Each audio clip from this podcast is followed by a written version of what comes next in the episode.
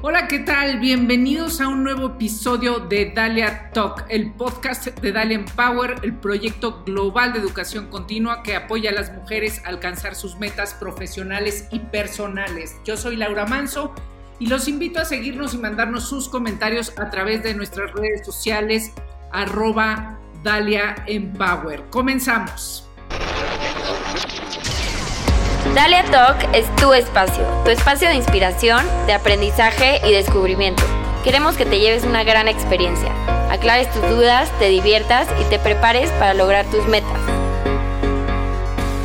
Hola, ¿cómo están? Bienvenidos a un episodio más de Dalia Talk. Hoy pues tenemos una invitada.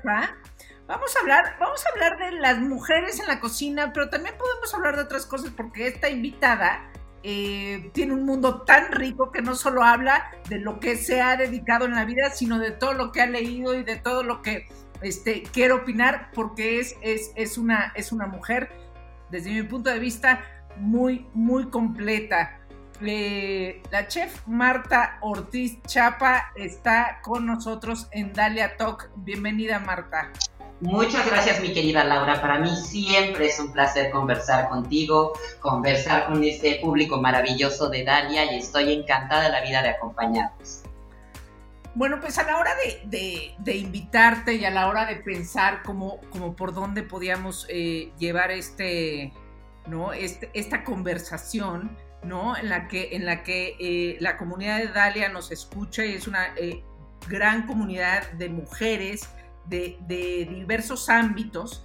entonces pienso, pienso en ti como un personaje, como este personaje que es, eh, que es fascinante, que se ve, que se ve, que se ve tu trabajo en, las creaciones de tus platillos, en las creaciones de tus restaurantes, en todo tu ser, como, como también como la marca que, fuiste creando a lo largo de los años eh, con, con tu persona. ¿no? Cosa que es además como muy relevante en estos días, eh, hacer eh, una marca de, uno mismo para diferenciarse, ¿no? Pues entre, en, el mundo, este, te dediques a lo que te dediques, pero, pero también es, eres esta mujer súper femenina, ¿no? Que nunca perdió su feminidad para entrar a un mundo de hombres, ¿no? Lo cual también me porque no mucho se habla, quizá en el mundo más corporativo, de este tipo de, recursos a los, que, a los que algunas mujeres han accedido o, para justamente lidiar con los hombres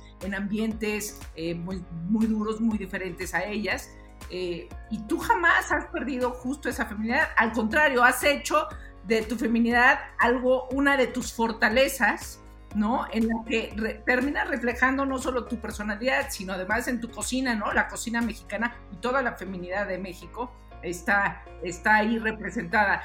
Eh, Mira, fíjate que hay, hay, algo que me encanta que decía, que decía Matiz, decía, en mis defectos está mi estilo. Y eso me parece, ¿no? Esa carga de feminidad, lo que uno es, creo que eso es parte de, del crecimiento, ¿no? Y del crecimiento de las mujeres. Esta parte de aceptación y esta parte de hacernos fuertes a partir de esta aceptación, ¿no? y, ya nos, y ya nos contarás en efecto cómo, cómo, te, cómo te construiste, ¿no? O sea, desde, desde niña eh, a, la mujer en la que en la que te convertiste, ¿no? Eh, pero bueno, eh, vamos a empezar como siempre trayendo a la mesa a un personaje, eh, el cual te pedimos que, tú nombres, porque finalmente la que nos va a platicar cómo, cómo mm, fuiste influenciada o, por qué elegiste este personaje del, cual vamos a hablar. por supuesto. Y aparte, ¿qué personaje, no? O sea, exacto, ¿qué personaje? Eh, un personaje riquísimo, uno de los, este, bueno, lo dices tú, se, dice por, todos lados, es de los mejores personajes que ha dado México. por supuesto.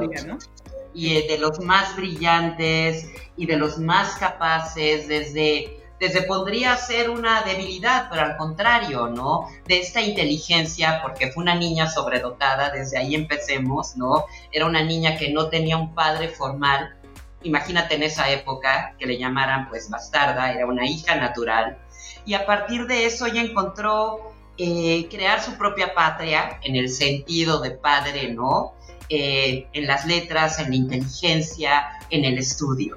Dicen que era inteligentísima, que aprendió latín en 20 lecciones, me doy a entender que era una niña prodigio. Era, era una mujer hermosa aparte, ¿no? Es como, era bonita, era, tenía una presencia física, era distinta, ¿no?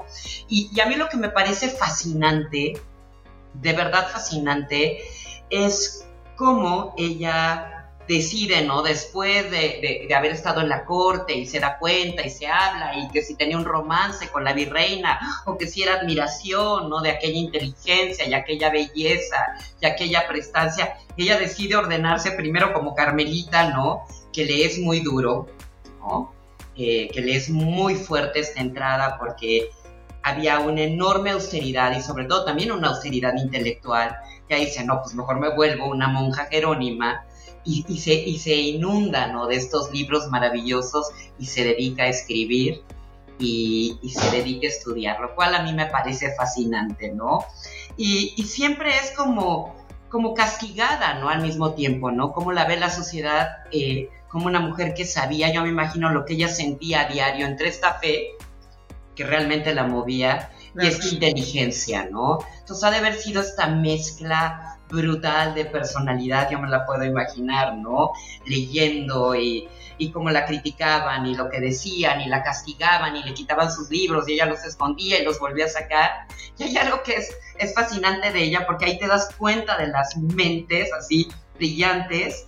Eh, pues le dicen, ahora te vas a la cocina, me doy a entender, este, y dejas de, de estarle estudiando y leyendo y sorfilotea. Ya no, ¿eh? La castigan en la cocina, ¿no?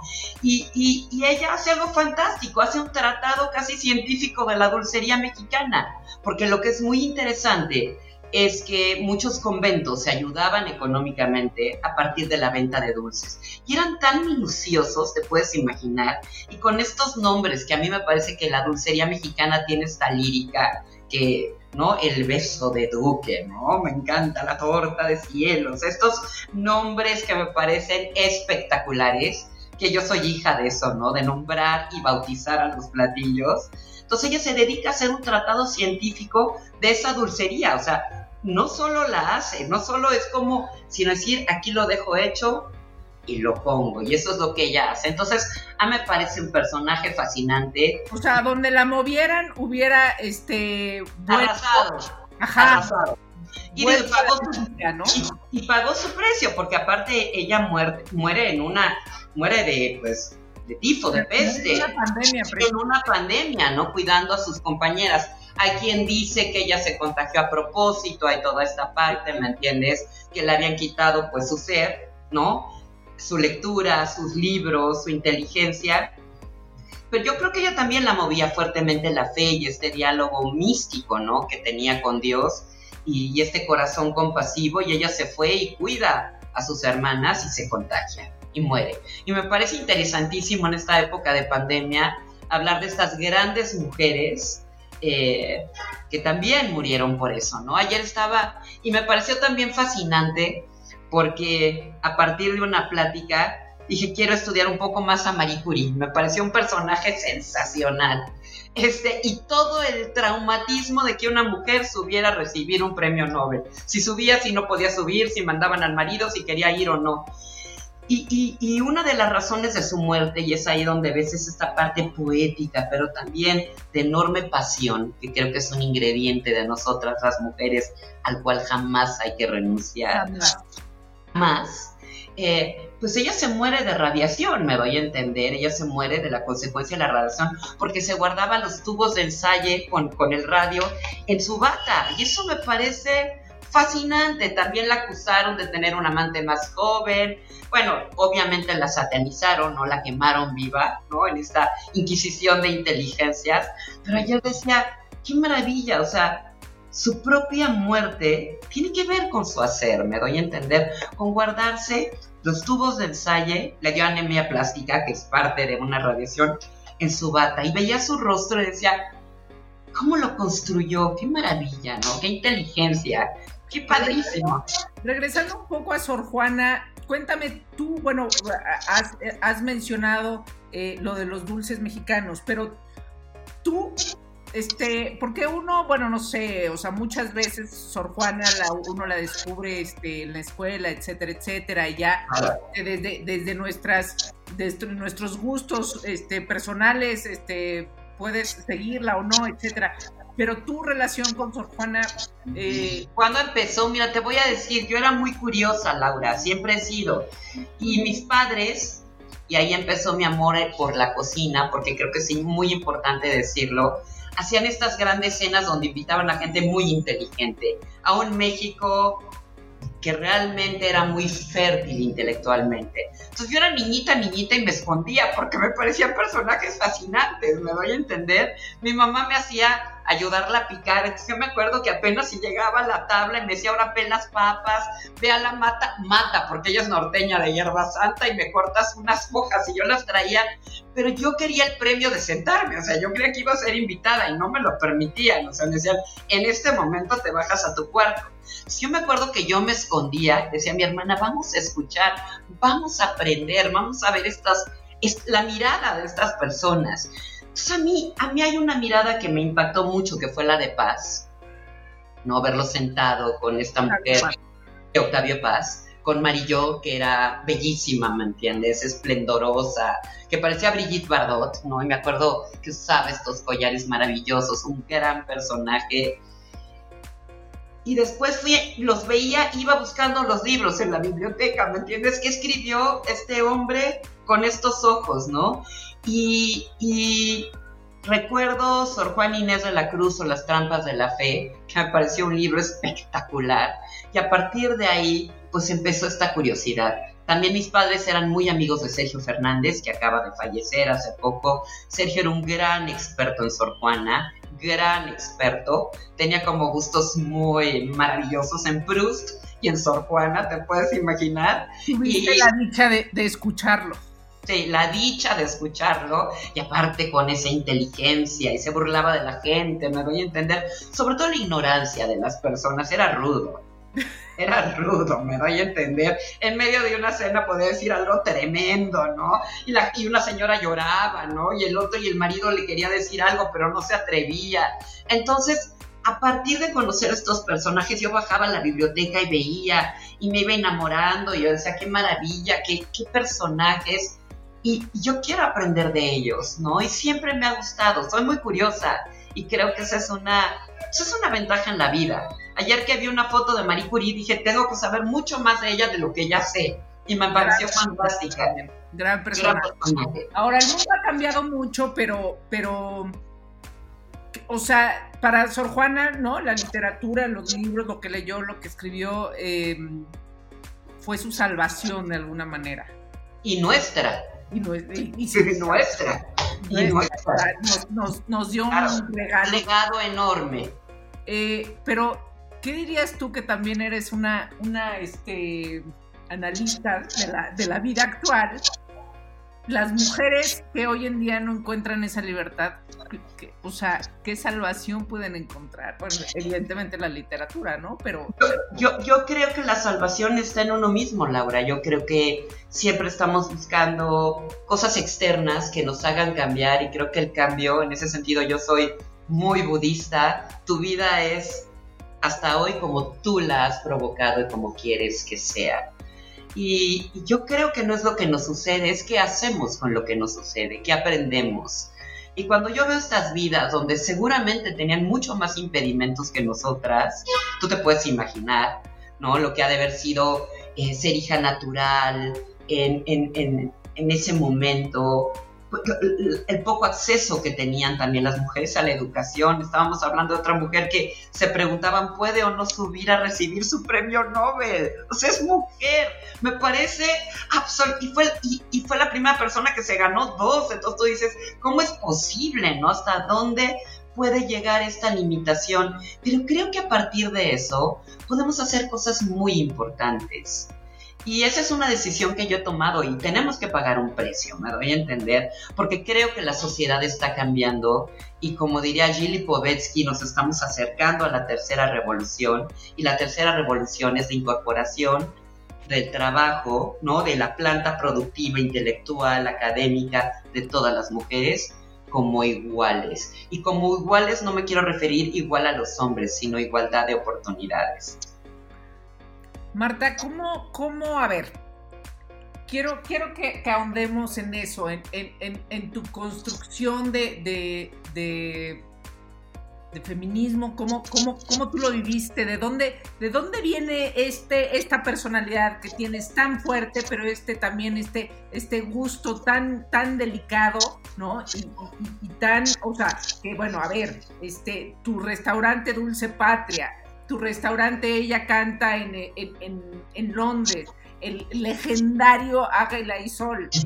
Todos estos, ¿no? Con tantos elementos, tan, insisto, tan femeninos, y tú, todo tu ser, pero con una fortaleza brutal. O sea, o sea es que la feminidad justo no es... Eh, lo confunden las personas, ¿me entiendes? Eh, y yo creo que, es decir, ser mujer es ser cursi, si quieres ser cursi es cursi, ¿me entiendes? Pero eso no quita la fortaleza y creo que ahí a nosotros las mujeres nos hace falta todavía entender esta parte, ¿no? Podemos ser tremendamente fuertes y lo somos, pero no nos lo reconocemos. No sabemos actuar en comunidad, eso es algo que a mí me preocupa mucho, porque no conocemos el poder, entonces al no tener el sabor del poder, pues no sabemos actuar en comunidad. ¿Y cómo lo veo yo, Laura? Yo creo que todos somos como una receta en la vida, así hablando en términos gastronómicos, y tenemos ingredientes, ¿no? Puede ser la pasión, la resiliencia, también la extrema sensibilidad, eh, esta que otra debilidad, y nos vamos, vamos acomodando esos ingredientes y los vamos cocinando en la vida y vamos tomando un sabor. Entonces yo creo que las personas van creando su master recipe en la vida y van adquiriendo un sabor. Y ese sabor es la personalidad. ¿A ti, ¿A ti qué o quién te enseñó a ser fuerte? Yo aprendí a ser fuerte, ¿me entiendes? Eso, yo vengo de una madre que, que, que trabajaba y que a mí me causaba mucho orgullo, ¿eh? No iba de repente a los festivales del Día de las Madres porque no podía. Y yo me acuerdo que mis compañeritas me decían, ¿y no va a venir tu mamá? Yo decía, no, porque está trabajando y a mí me causaba aunque yo estuviera vestida de hielo, ¿me entiendes? Porque a mí no me importaba. O sea, todo el mundo quería ser la princesa y dije, yo esa no me le echo, o sea, ni sabían aparte, porque decían, ay, yo quiero disfrazarme esto, le dices, Ana Bolena, le cortaron la cabeza, ¿me entiendes? No, no importa, ¿no? María Antonieta, que le decía lo mismo, el mismo destino, mi reina. Pero a mí no me importaba hacer el hielo, el paje, lo que quedara, el disfraz más feo no me importaba, porque me parecía que tú construyes a tu personaje. Entonces, yo no sentía, y eso es muy importante, yo no sentía ausencia, me daba un enorme orgullo saber que mi madre estaba haciendo algo más importante por ella misma y que ya, si ella hacía algo más importante por ella misma, iba a ser más importante para mí. Claro, esta, y, era algo hablado o era algo lo que entendiste? ¿Fue era, era tácito y era lo que yo entendía, yo la veía y me causaba una enorme admiración ¿no? verla y decir, ella se va a trabajar como se va a trabajar mi papá. Y les tenía el mismo respeto. Y me parecía fantástico. Ahora, aún así con esa personalidad, el asunto es que llegas finalmente, te conviertes en, en chef, llegas a un mundo que hasta el día de hoy eh, donde, donde predominan los hombres, ¿no? Estaba, buscando algunos datos. 2018, un dato de Bloomberg, o sea, no llegaba ni al 10%. Este, los restaurantes dirigidos por mujeres. Así eh, es. En el Reino Unido, este, creo que es un poco más arriba. encontré un dato del, del, 15% también este, en 2019. Eh, las explicaciones pues son varias, las interpretaciones son varias, es una cuestión de que a los inversionistas no pues, confían más en los chefs hombres porque como chefs mujeres no hay tantas, entonces hay un círculo vicioso. De acuerdo, y no las premian y no, y empieza a moverse eso, entonces tampoco eres me doy a entender. Yo supongo que hay una parte también de inspiración, de motivación. Y es verdad. Pero la cocina yo creo que también, y, te lo señalo para que veamos lo complejo que es esto, es muy extraño porque la cocina, y yo me lo quiero imaginar así, y lo leemos hasta en una novela como la de Laura Esquivel, como Agua para Chocolate, era un espacio de libertad. Donde las mujeres cocinaban y decían, puedo, soy tan poderosa que si estoy triste, esto va a provocar tristeza en los demás a través de la cocina y a través de esta parte mágica y, de alquimia. Soy un poco hechicera. Entonces imagínate en esta gran matriz, porque yo veo una cocina y es como una enorme matriz donde todo se empieza a hacer, ¿no? Donde estas recetas maestras se dan. Que ahora te digan, pues no es tuyo, porque ya es profesional, ¿no? Es tuyo mientras sea para alimentar una familia, es tuyo mientras te permita pues a lo mejor poner una fondita y si te dejó el marido, porque yo de repente digo, ¿cómo empezaron estas fondas? Y me acerco y veo que las mujeres son las jefas de familia, son las que porque el marido se fue, son migrantes, ellas son las que sacan adelante económicamente. Entonces me parece un poco pues muy extraño, me doy a entender. Algo que era nuestro dejó de serlo cuando se vuelve profesional y ahora nos comienzan a devolverlo. Creo que es muy importante tener la conciencia y verlo como una parte profesional. Te dicen, ay, qué rico, mi mami me hizo unas galletas, pero si tu mami vende galletas y pone, ¿me entiendes?, una tienda donde solo vende esas galletas, es otra óptica que a mí me parece absolutamente injusto. Yo, yo, yo creo que la manera y donde yo me he preocupado es empoderar a otras mujeres, me doy a entender. Creo que esa es mi labor. Darles la facilidad y la oportunidad para que puedan tomar decisiones y un equipo las vea ejerciendo el pequeño poder que es una cocina, ¿no? Porque digo, llégale, emperatriz del fuego, ahora eres la jefa, me doy a entender. Entonces les digo, y están felices. Pero pareciera que ese cambio, justamente, en, o sea, lo acabas de mencionar, o sea, un espacio de mujeres que toman los hombres cuando, cuando se profesional. profesional. Pero, pero y, entonces estamos, estamos en 2020 y en Estados Unidos no llegan ni al 10% este, restaurantes dirigidos por mujeres.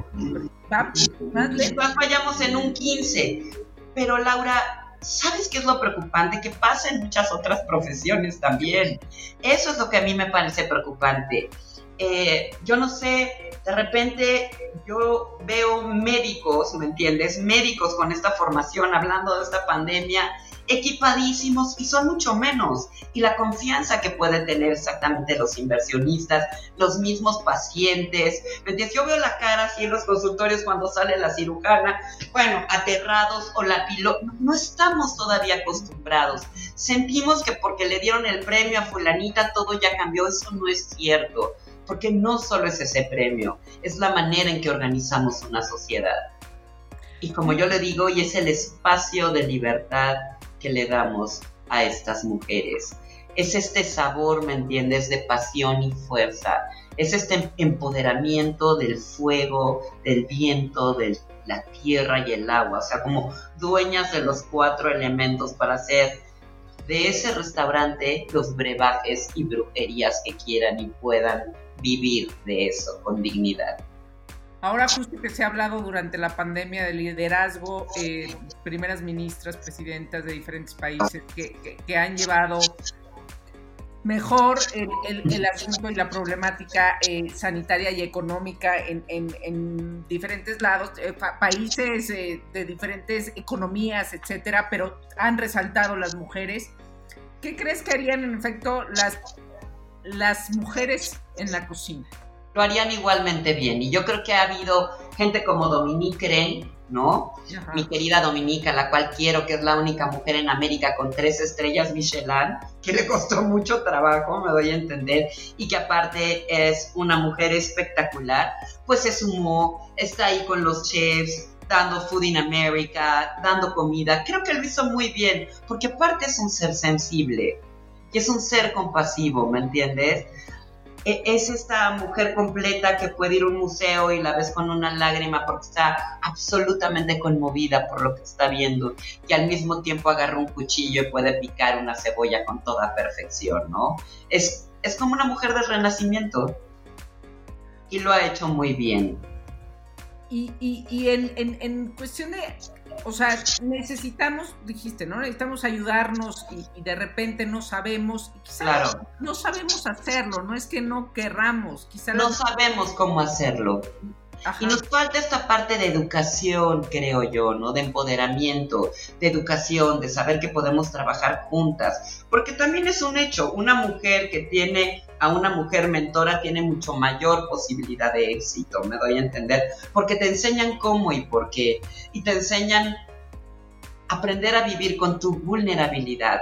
Y eso es maravilloso porque yo creo que los restaurantes son como teatros modernos, ¿no? Son como escenográficos. Y tú estás atrás construyendo esta obra y eres un poco director de orquesta y sí, no, creas, inventas, como un artesano. Yo no, yo no creo que los cocineros sean artistas y eso no lo debato. Mi posición es otra. Porque hay una recreación en eso. Yo me siento feliz de la vida de ser una artesana y no un artista. Pero creo que la manera en que yo premie a una productora mujer tenga una carta de vinos que le llamo joyas líquidas y que son puras mujeres enólogas y eduque tanto a mi público, ¿me entiendes? Y te dicen, ay, ay, porque no lo han reconocido, porque no lo saben. Digo, no solo hay, aquí lo tiene, me doy a entender, y le llamo las joyas líquidas, porque aunque no las conozco a todas, las honro.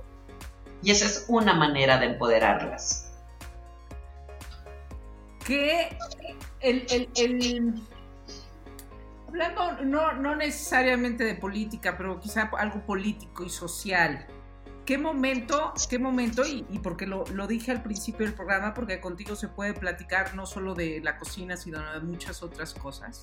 Eh, ¿qué, momento en efecto crees que está atravesando México con los retos que hay que precisamente para alcanzar los derechos de las mujeres, pero también esa, esa fuerza que las mujeres eh, traemos y manifestamos, eh, ¿no? O sea, eh, la pandemia parecía que... Que íbamos por todo, pero creo que la pandemia, hijo, ha frenado, ¿me entiendes, mi Laura? ¿Cómo nos estemos organizando? Yo estoy preocupada, porque lo que sí he visto es, y es algo que me duele, no solo me preocupa, me duele, la enorme violencia de la cual, ¿me entiendes?, están hoy hablando que ha subido a partir de la, me, refiero a la violencia en contra las mujeres, ¿no? A partir de la pandemia ha subido. Y yo ayer oí una explicación con la cual no, puedo, no puedo estar de acuerdo, que decían, es que ahora hay más medios para quejarse. Eso no es verdad y cualquier mujer lo sabe, ¿no? A mayor convivencia quizás el respeto, lo que ya no estaba funcionando, obviamente se cayó y a mí me tiene muy preocupada. Porque yo no sé si después de esta pandemia regresemos a un sitio de seguridad que era como conocíamos la sociedad. Yo estaba feliz con la marcha del Día de la Mujer, me voy a entender, encantada, todo pintado de morado, feliz, ¿no? Me encantaba y ponía mi canción, me volvían a ver horrible los hombres, no me importa, es más, ya lo hacía como para resistencia, ¿me entiendes? Pero, pero después de eso nos encerraron y no hemos salido completamente yo creo que también tenemos una oportunidad de decir, aquí nos quedamos, vamos por más. Yo tengo más ganas de apoyar a más mujeres en cuanto salgamos de aquí. Mi industria está muy lastimada, todos lo sabemos. Claro. Pero si tengo que apoyar, voy a poner mayor esfuerzo, decir, esta mujer produce, es una mujer productora, le voy a comprar. La vajilla la va a hacer fulanita, le voy a comprar. Porque es una manera de empoderarnos, ¿me entiendes? Económicamente también. Como diría Virginia Woolf, una habitación propia. Bueno, Gran personaje también, ¿eh? Con todo, o sea, no sé, o sea, porque también los números y, el propio llamado del, eh, de la ONU a atendamos eh, y creemos políticas eh, en, en, esta recuperación económica y sanitaria para atender a las mujeres y a las niñas que serán las más, que están siendo las más afectadas. ¿No? Por la pérdida de empleo, porque pues son además este las más vulnerables socialmente del sector salud, el mayor porcentaje de las empleadas del sector este eh, no eh, de viajes. Eh, claro. y entonces hay, hay, una, hay una consecuencia mayor. Sin embargo, no sé, deberíamos de, estar también quienes, quienes podemos. Podemos y podemos justamente pensando y cómo ayuda, o sea, sí, el golpe, el golpe está siendo mayor para las mujeres. Claro, de acuerdo. Ayudar a las mujeres particularmente. Por supuesto. Y eso es en lo que creo que ahorita tenemos que poner mucho mayor esfuerzo en la medida que podamos. Yo te digo, yo, yo estoy en una industria que está muy golpeada y que seguramente nos llevará años, ¿no? Regresar a una estabilidad con nuevas formas. Pero hoy sí estoy absolutamente consciente que tengo que apoyar a las, a las mujeres, que en este sentido de hermandad, hablábamos de Sor Juana, contagiémonos del poder y del apoyo. Sin duda, sin ¿No? O sea, de la mano, de la mano, y contagiémonos de eso, de esta pandemia mucho más importante donde se ven redes de poder donde se pueda apoyar, donde podamos ser mentoras de otras, me doy a entender que ahí está lo importante. Creo que en enseñar también y en compartir. Eh, antes de pasar a la sección final, Marta, eh, quiero preguntarte ¿qué, qué, ha sido para ti ser, ser líder. Eh, ¿qué, por, ¿por qué llegas a ser líder? ¿Qué, te, te, permites, justo hablando de eso, de, la libertad, del aprendizaje, pero qué ha sido ah. en ese camino eh, lo más importante para alcanzar el liderazgo que alcanzaste eh, siendo una chef? Sabes que trabajar mucho, creo que, creo que a veces eh, yo me he puesto a pensar el tiempo que yo he empleado en mi trabajo, en esta Master Recipe, ¿me entiendes? Este esfuerzo de, tiempo, de estar, de dirigir, de volver a enseñar. Y otra cuestión, yo, yo soy una persona con mucha autocrítica, entonces creo que esta combinación, ¿me entiendes? De inversión de tiempo y luego decir, no, Marta, estás equivocada y esto lo tienes que hacer así o lo viste así. Creo que eso me ha ayudado a hacer una buena combinación en mi personalidad. Y la otra cuestión, yo siempre trato de comunicar las cosas, Laura. O sea, no, no es...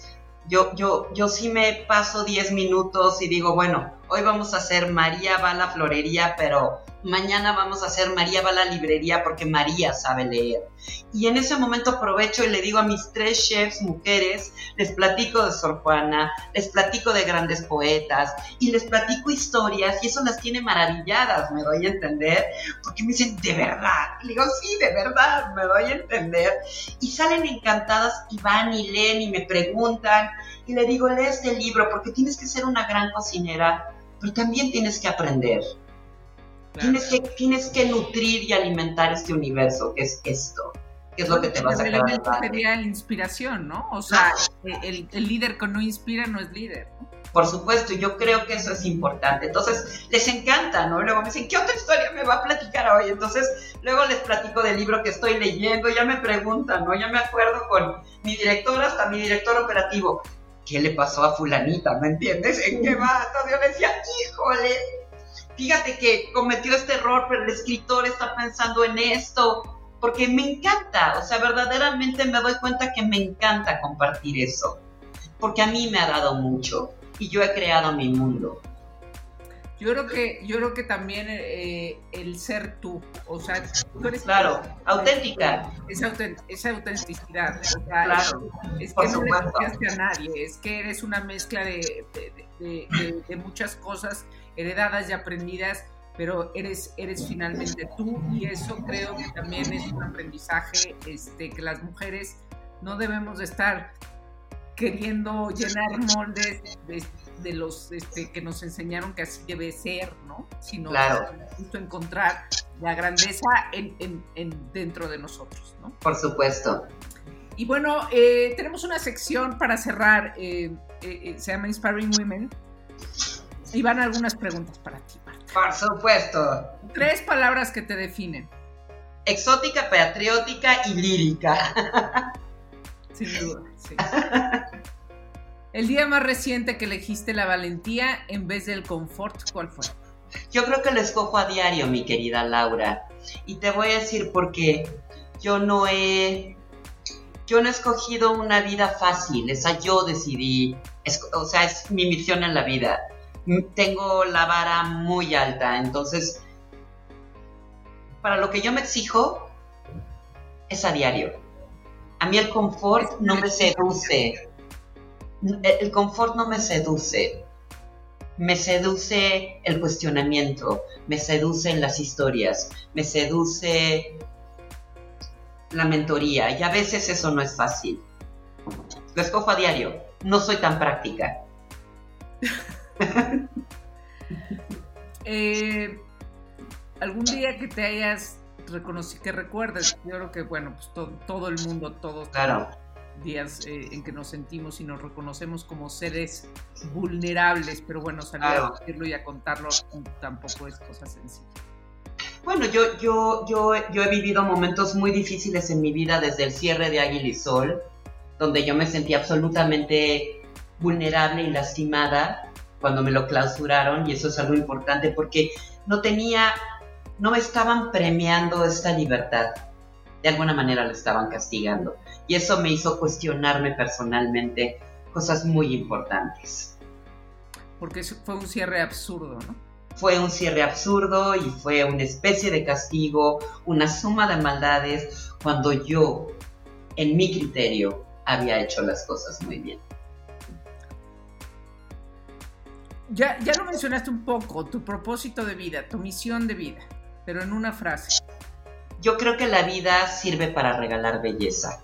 Yo, yo, ¿Y qué es la belleza? Lo que definamos de eso, es regalarla la vida sirve para eso. La vida es regalar belleza. Es, Eso se trata. Y, creo, es de mi...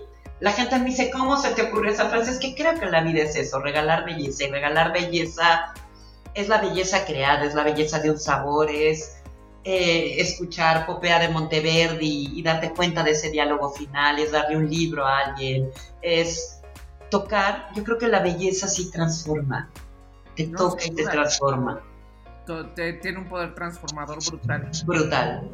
Eh, ¿Cuál es tu mayor batalla interna? Híjole, e, esta parte entre el ideal romántico de heroína, ¿me entiendes? Con el cual estoy un poco, digamos, confeccionada como receta y la practicidad, ¿no? Bajar las cosas en la vida, ponerles ese momento me cuesta trabajo. De repente tengo ideas que me parecen extraordinarias y digo, a ver Marta, qué divertido, yo tengo el nombre, esto, lo otro, pero ahora hazlo práctico. E, esa parte me doy a entender de ponerle las variables tiempos, precios, costos, que gente, que no gente, esa es la parte que me cuesta más trabajo, honestamente. Y finalmente, ¿cuál es tu poder y cómo lo usas? Yo, yo creo que mi poder es una enorme sensibilidad y la fantasía juntos, ¿me entiendes? Soy muy fantasiosa. ¿Cómo lo uso? Inventando lugares. ¿Y cómo uso mi poder de sensibilidad?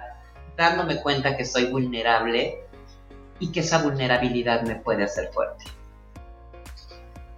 Claro.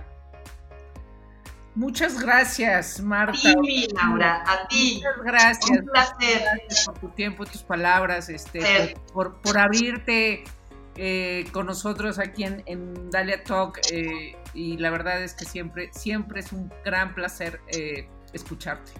Y el gusto es mío. Gracias a ustedes, un abrazo enorme. Dalia, esta flor mexicana maravillosa, ¿no? Así es. Aparte es hermosísima, efímera, hermosa, mágica. Así es. Así es. Compártenos, Marta, tus redes sociales eh, para quien no, no te siga todavía. Te las voy a dar porque luego ni me las sé, fíjate, mi Laura, hablando de la practicidad.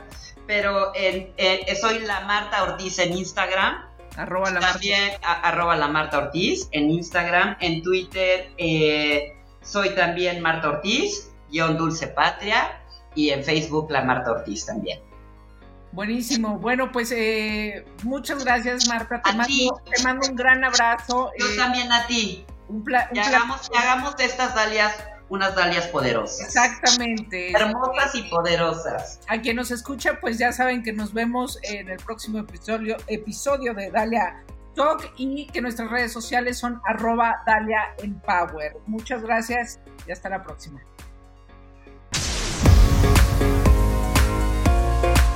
Dalia Talk es tu espacio, tu espacio de inspiración, de aprendizaje y descubrimiento. Gracias por escucharnos y te esperamos en nuestra siguiente transmisión. El poder está en ti. Únete a Dalia.